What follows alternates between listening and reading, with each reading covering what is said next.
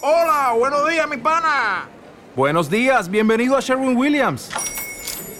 ¡Ey! ¿Qué onda, compadre? ¿Qué onda? Ya tengo lista la pintura que ordenaste en el ProPlus app. Con más de 6.000 representantes en nuestras tiendas listos para atenderte en tu idioma y beneficios para contratistas que encontrarás en aliadopro.com. En Sherwin Williams somos el aliado del PRO.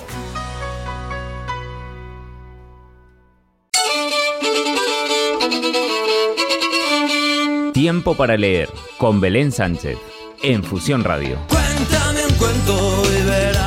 Pues volvemos a abrir nuestro espacio dedicado al mundo de la lectura en Fusión Radio y saludamos y damos la bienvenida a Belén Sánchez. Muy buenas, bienvenida. Hola, encantada como siempre de volver hasta aquí. Bueno, regresamos con una dinámica similar a la de los últimos programas, con varias recomendaciones para distintos públicos. Y nada, vamos a empezar por, por alguien que nos suena que ya incluso ha estado por aquí en alguna ocasión. Sí, vamos a hablaros de Rocío Clavero, nuestra beleña que está viviendo en Mijas, que ya sabemos que ha tenido la oportunidad de a través de sus ilustraciones traernos esta colección en la que se ha embarcado con una aventura maravillosa de traernos a estas mujeres prácticamente olvidadas de la literatura y la filosofía. En primer lugar, nos trajo a María Zambrano y ahora lo hace de la mano de Elena Fortun, que es esta escritora de la generación del 27, que prácticamente está olvidada y gracias a Rocío pues nos las trae al recuerdo de la mano de este libro precioso, con, con, una luz tremenda, con unos colores espectaculares y que se hace un imprescindible en la estantería, no solo de nuestros hijos, porque yo he sido la primera que he disfrutado de la lectura y de todo el conocimiento que hay en el interior de un libro tan bonito como este.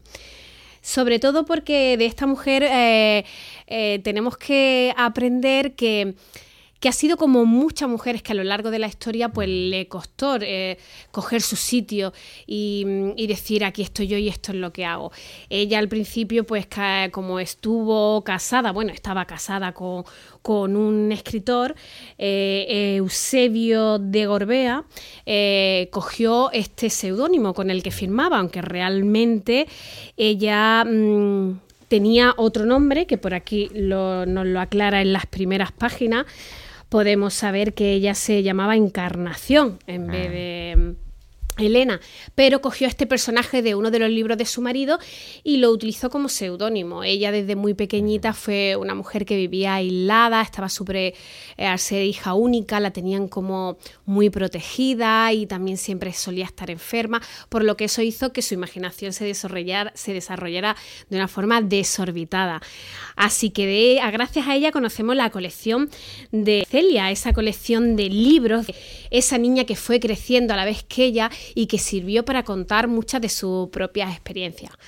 Una mujer que se exilió como tantos en aquella época durante mm, la época de la, de la guerra civil, que se tuvo que ir a Argentina donde allí también eh, se reencontró con, con, su marido, su hijo estuvo en Nueva York, eh, o sea, un montón de información interesante que, que vamos a encontrar eh, en un libro lleno de ilustraciones que no nos van a pasar desapercibidas.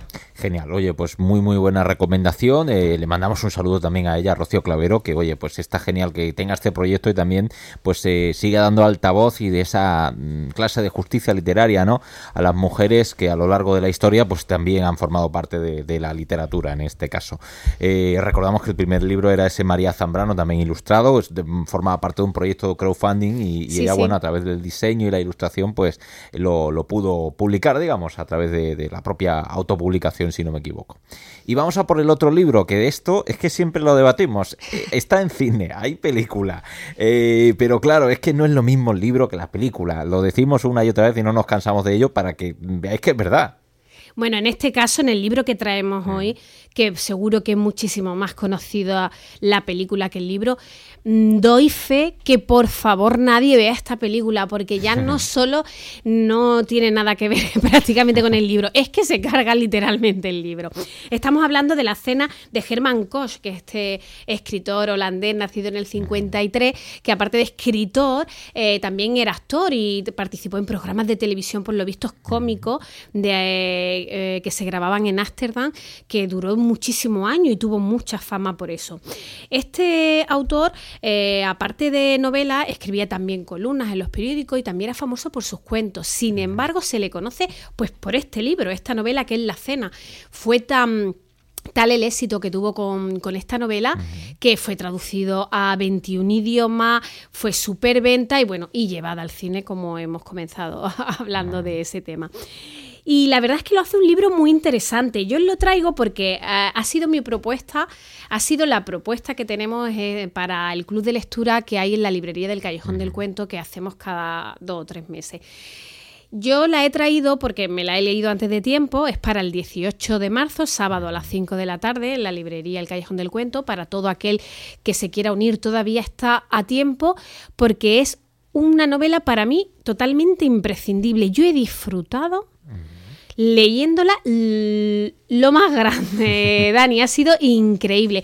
Ha sido em, es un libro súper bien escrito, súper bien narrado, cómo entremezcla las historias, cómo durante toda una cena te cuenta una historia tan tan maravillosa, tan llena de matices, donde conocemos una, la, personalidad de nuestros protagonistas de una manera muy, muy visceral.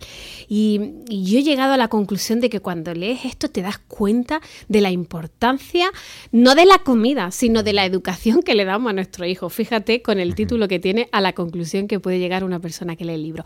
Pero es un libro que está lleno de matices, que da muchísimo juego para un club de lectura, porque juega sobre la opinión y la psicología que cada uno tenemos a la hora de leer, pues una lectura que puede ser muy controvertida y que puede dar mucho que hablar. seguro que genera debate, ¿no? En ese propio club de lectura, ¿no? Sí, y por eso se ha elegido esta novela, porque ya no habían comentado que en otros clubes de lectura había sido una de las novelas que más debate había creado entre los participantes y eso hizo que fuera muy interesante.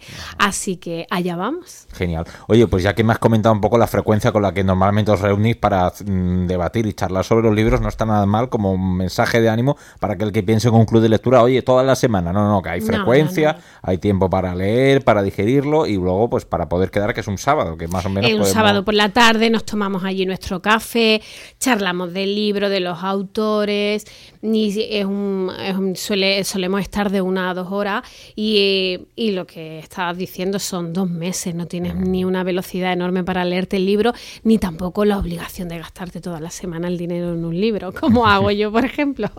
Bueno, tampoco, no es un vicio muy, muy insano tampoco, está genial. Pues Elena Fortún de Rocío Clavero por un lado y el otro libro La Cena. Es, eh, son nuestras recomendaciones de esta semana en Tiempo para Leer.